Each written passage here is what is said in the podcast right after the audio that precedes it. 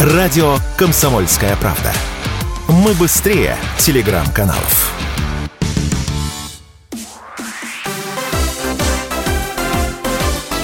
Новости спорта.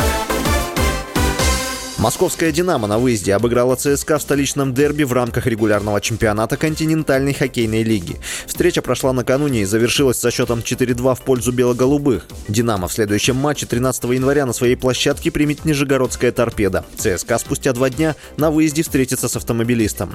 В активе «Динамо» 70 очков. Команда находится на втором месте в западной конференции. ЦСКА набрал 56 очков и занимает шестую позицию в той же конференции. Вратарь Тампы Бэй Лайтнинг Андрей Василевский стал самым результативным голкипером в истории Национальной хоккейной лиги среди россиян. В четверг Тампа в домашнем матче регулярного чемпионата НХЛ в овертайме обыграла Нью-Джерси со счетом 4-3. Василевский записал на свой счет результативный пас в эпизоде с победным голом. Эта передача стала для Василевского 19-й за карьеру в НХЛ, что является лучшим показателем среди российских голкиперов за всю историю лиги. Второе место по количеству очков занимает экс-голкипер сборной России, олимпийский чемпион и обладатель Кубка Стэнли Николай Хабибулин с 18 передачами.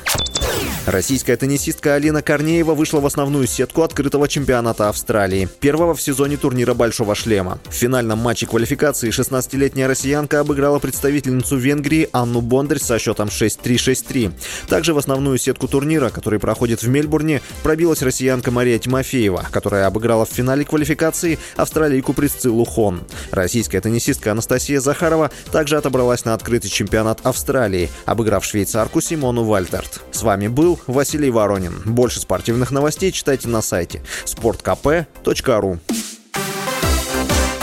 Новости спорта.